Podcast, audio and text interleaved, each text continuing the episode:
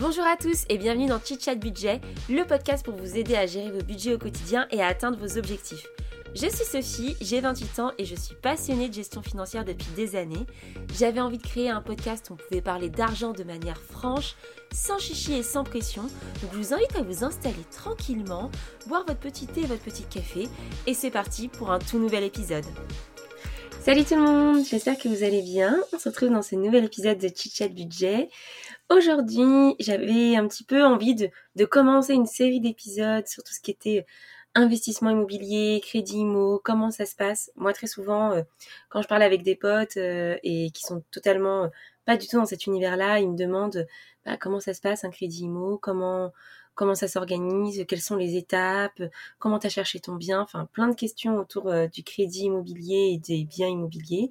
Et je me suis dit que ça pouvait être sympa de partager avec vous bah, quelques infos et quelques astuces. Et je voulais commencer par parler de comment on peut booster son, son dossier euh, de crédit, quels sont un peu les critères que demandent les banques quand elles parlent de crédit immobilier, qu'est-ce qu'il faut bien préparer, voilà, il y a des petites astuces et euh, qui permettront d'avoir un dossier beaucoup plus clean et beaucoup plus sexy pour l'entreprise et pour la, pour la banque. Donc, euh, donc voilà, je voulais vous parler de quelques critères. ils sont assez, ils sont assez communs. Hein. Vous pouvez trouver ça aussi sur internet, mais je vais y rajouter un peu ma patte petite astuce. Et, euh, puis voilà, c'est parti, on commence l'épisode. Alors, euh, la première chose euh, dont je voulais vous parler, c'était euh, évidemment le taux d'endettement. Alors ça, c'est le truc le plus connu. On sait tous à peu près que, en général, quand on fait un prêt, notre capacité d'emprunt, elle dépend de nos revenus. Et en gros, il faut pas que la mensualité de notre crédit soit plus importante que 33-35%. Là, ça a été récemment remonté à 35%. Parfois, ça peut un peu dépasser ce taux-là parce que les banques, elles ont une petite marge de manœuvre pour certains clients, pour certains dossiers dans lesquels elles croient, mais il faut quand même avoir pas mal de garanties ou être dans des circonstances un peu exceptionnelles. Enfin, je donne un exemple. Euh, euh, moi, quand j'ai fait mon premier euh, achat IMO, la banque, elle me permettait d'avoir un crédit IMO au-dessus de ces 33%. À l'époque, c'était 33%. Et c'est vrai que j'étais aussi dans une situation où j'étais un peu un bon profil. Voilà, je venais de finir mes études, j'étais cadre, euh, je, commençais ma vie active, donc potentiellement euh, mon salaire allait augmenter. Voilà, j'avais un bon profil, j'étais jeune, moins de 30 ans, bonne santé. J'avais ce, bon profil qui faisait que je pouvais faire partie de ceux à qui on, augmentait un petit peu euh, leur capacité d'emprunt pour pouvoir emprunter. C'est pas le cas de tout le monde et il faut pas se baser là-dessus quand on a un projet IMO il y a plein de calculettes sur internet de, de calculs pour calculer son taux d'emprunt, sa capacité d'emprunt.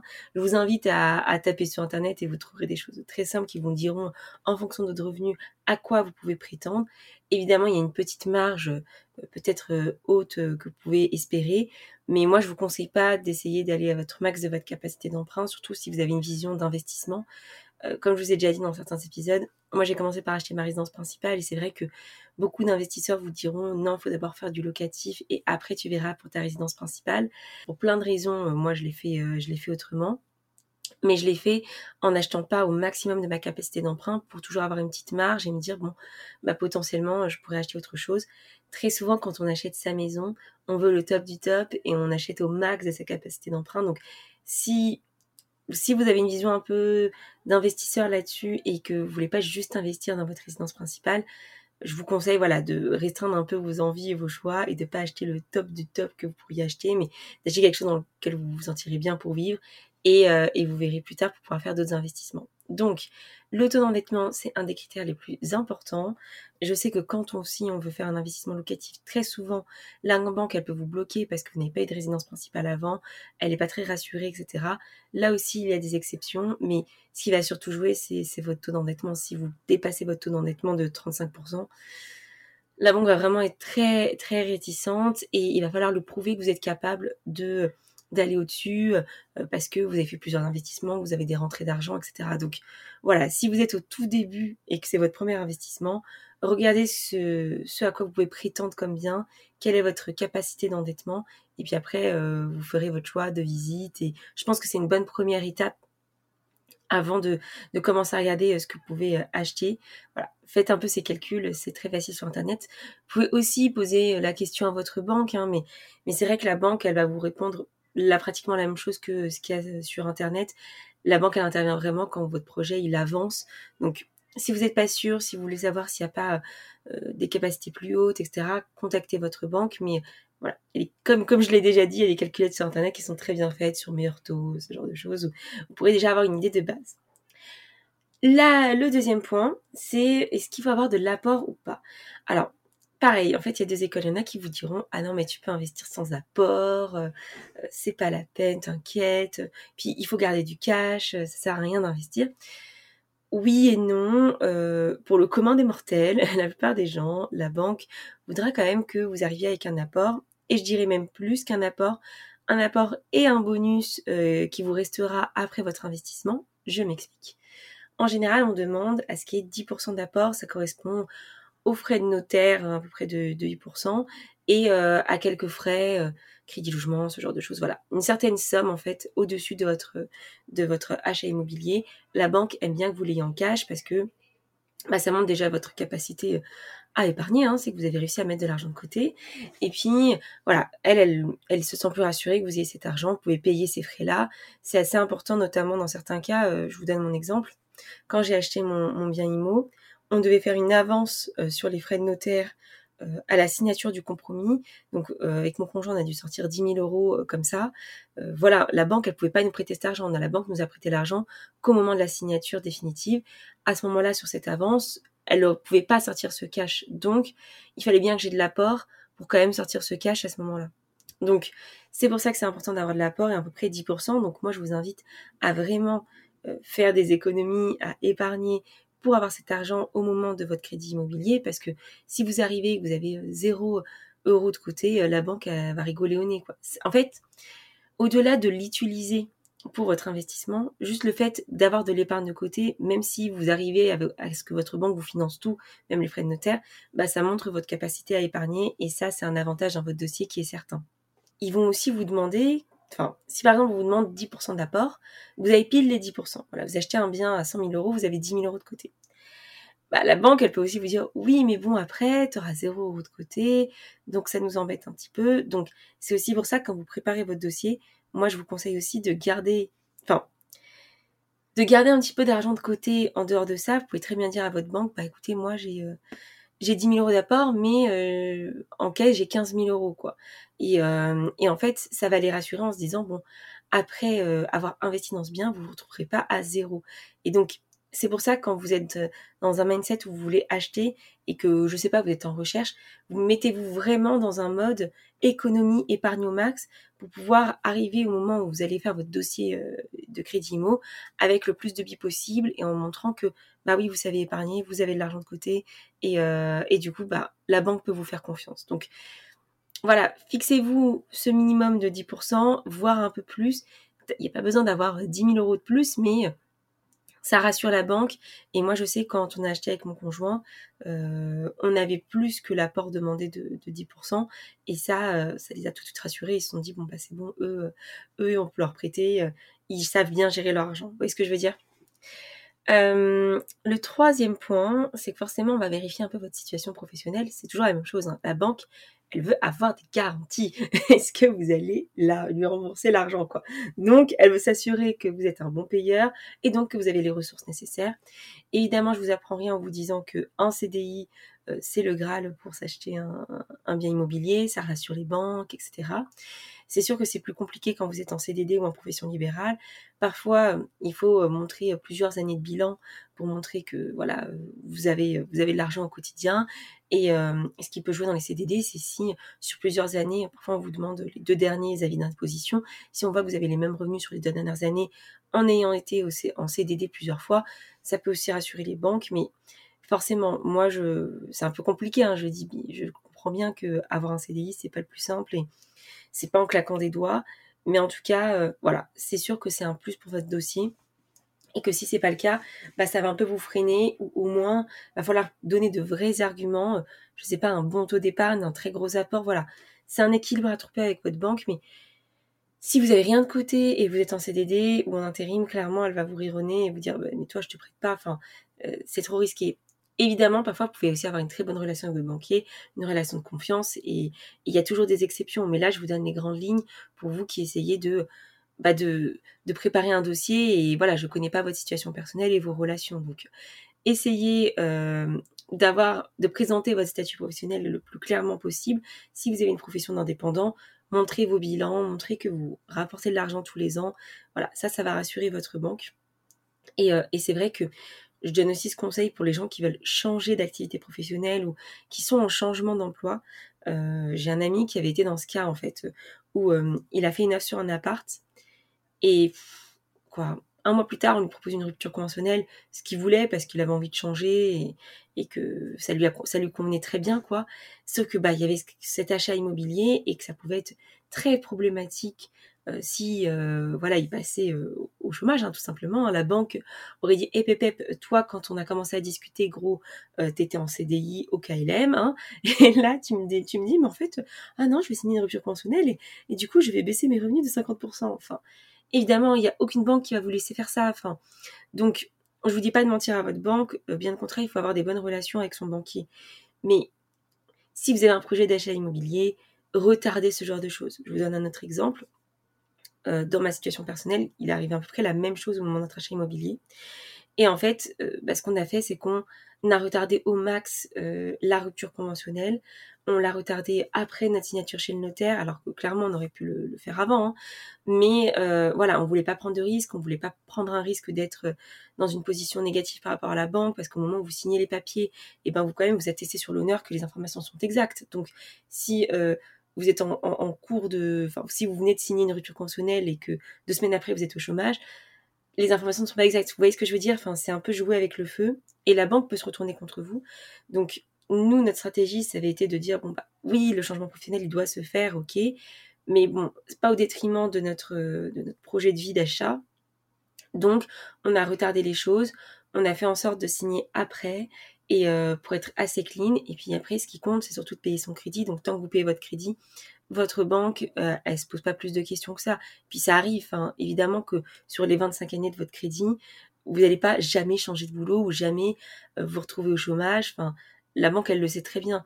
Ce qui est important pour elle, c'est de s'assurer que vous allez payer les choses en temps et en heure et s'assurer qu'au moment où vous faites votre crédit, vous avez été honnête. Donc, voilà, euh, si vous vous retrouvez dans une situation comme ça, soit essayez de retarder un petit peu les choses et faites vite votre dossier euh, de crédit immobilier. Ça peut se faire très vite hein, quand on est en pleine année, que vous, récoltez les informations très rapidement, les papiers et tout. Vous pouvez aller très très vite, signer votre crédit immobilier et après, si vous avez vraiment besoin de changer d'emploi, vous changez, mais il faut toujours pouvoir payer votre banque en temps et en heure. Donc voilà, je dis pas ça pour arnaquer les banques, je dis surtout ça pour vous, vous alerter là-dessus parce que ça peut vous mettre dans une situation très délicate où vous avez payé, euh, je sais pas, euh, une avance, par exemple, en frais notaire comme moi, et puis du jour au lendemain, euh, bah, en fait, vous changez de situation, et là, vous faites quoi? Votre banque ne veut plus vous suivre, vous n'avez plus de crédit.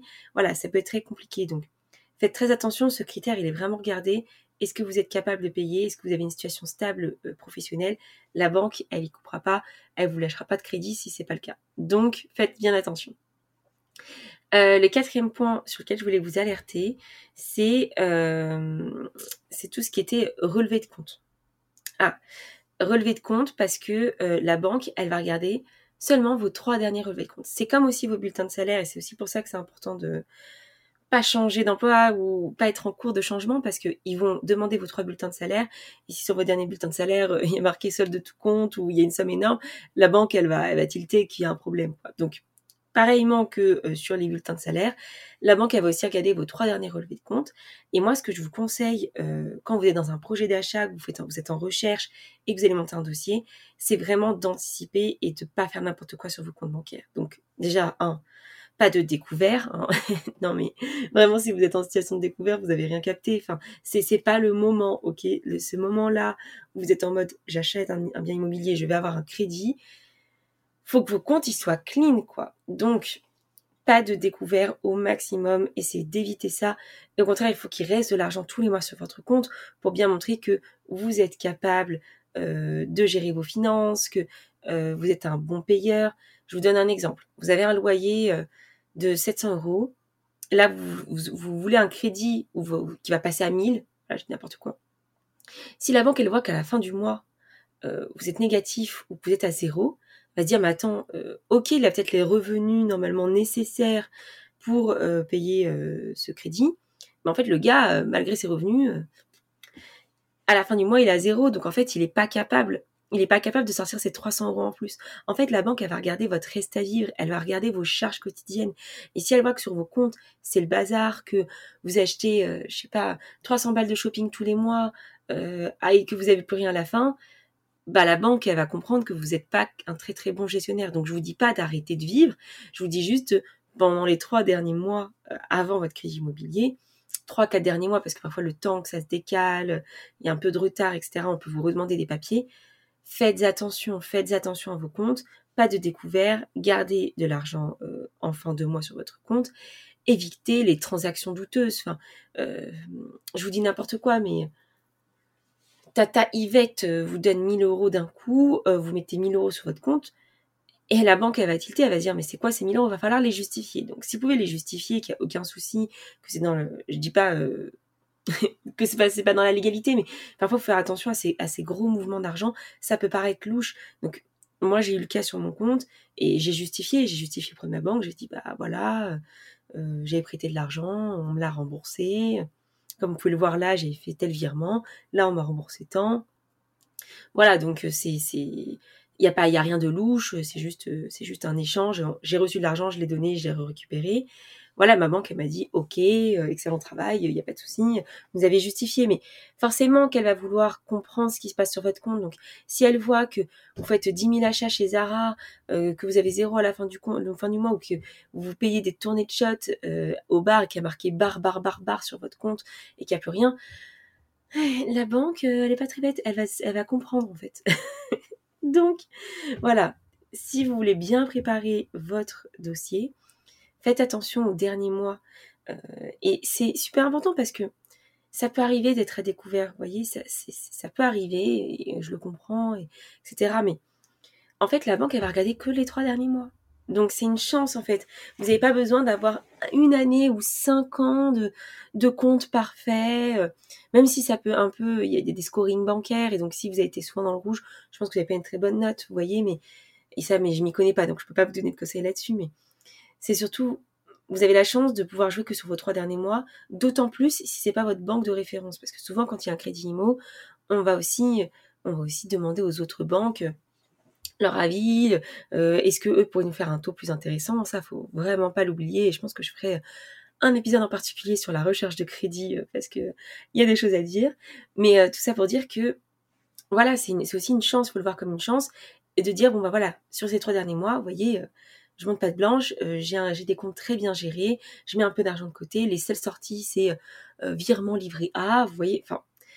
Et là, là, vous gagnez des points auprès de votre banquier et il se dit, cette personne, elle sait bien gérer son argent, elle n'a pas de transactions douteuses ou elle n'a pas de gros virements étranges ou de gros paiements étranges à 300 balles pour acheter des fringues, vous voyez il faut, euh, faut réussir à, à montrer de blanche et montrer la meilleure version de soi-même.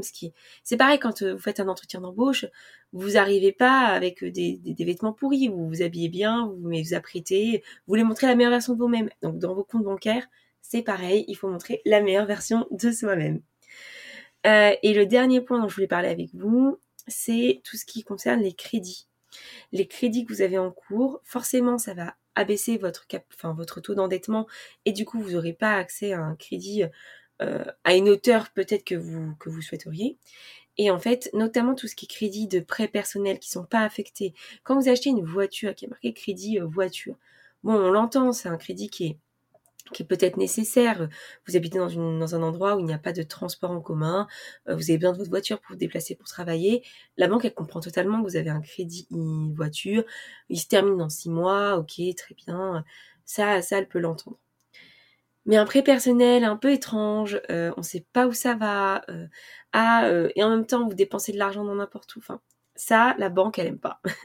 Donc moi, je vous conseille vraiment, avant d'entrer dans un projet de crédit immobilier, d'achat, c'est de solder ce genre de petites dettes, euh, vraiment les solder au maximum, parce que ça sert à rien de dire j'ai 15 000 euros d'apport si vous avez 15 000 euros de dette dans un prêt perso euh, parce que vous avez refait votre cuisine, votre, euh, vous avez acheté un écran plat, enfin que sais-je. Clairement, la banque, elle va pas aimer. Donc, soldez vos crédits.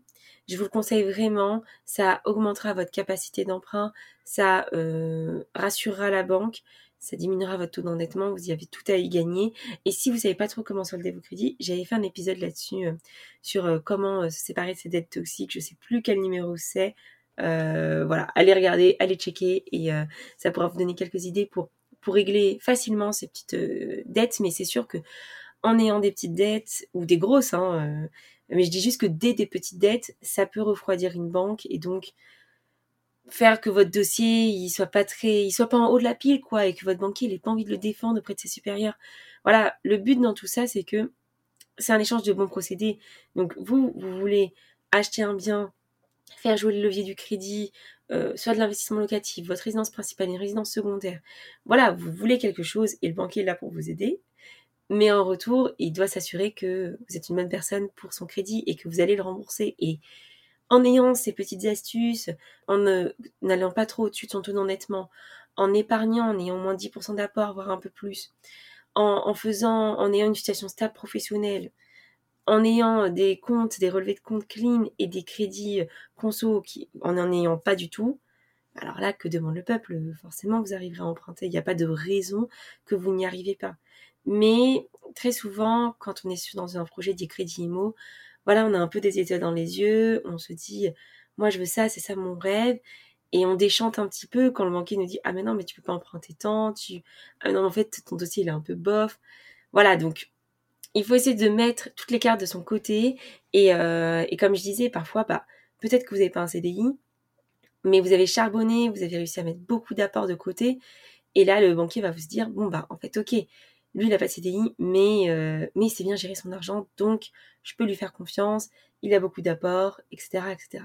Donc, tout ça pour dire que rien n'est figé, il y a aussi des exceptions, mais voilà, j'essaie de vous donner les règles assez simples. Évidemment, il y a aussi tout un, une gestion de l'âge, hein. en plus vous êtes jeune, plus c'est facile d'avoir un crédit immobilier. Euh, c'est pour ça qu'il ne faut pas non plus trop tarder, et je pense que on a souvent peur de passer le cap. Je dis ça correspond peut-être pas à tout le monde. Il y a des gens qui seront très bien en restant locataires toute leur vie, et ça je le comprends. Ou des gens qui veulent pas faire d'investissement locatif, ça les intéresse pas, il n'y a pas de souci. Mais voilà, si euh, c'est des choses qui vous intéressent, essayez de vous y intéresser tôt et de et de vite euh, vite vous mettre en marche dessus parce que au final c'est pas si compliqué. Euh, voilà, moi je l'ai fait et au début, j'en faisais une montagne et maintenant, j'essaye un petit peu de vous expliquer comment ça s'est passé. Donc, si cet épisode vous a intéressé, N'hésitez pas à me le dire sur Instagram ou si vous êtes sur Apple à noter le podcast.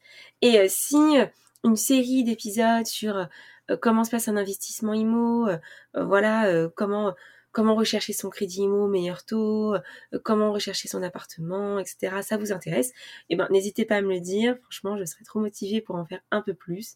Donc, donc voilà. J'ai pas, j'avais pas envie de faire un épisode trop long avec trop d'informations et faire tout le parcours du crédit IMO. Donc c'est pour ça que je préfère le séparer en petits épisodes. Mais voilà, là c'était un peu euh, préparer vos comptes quand vous êtes sur le point d'acheter. Euh, comme ça, la banque, eh ben, elle sera là, ouais mon gars, là, toi, je vais te prêter l'argent, toi, je vais te donner du cash et euh, ça se passera bien. J'espère que cet épisode il vous a plu. Si vous avez des recommandations, comme d'hab, on discute sur Instagram. Et bah, je vous dis à très vite pour un nouvel épisode. Salut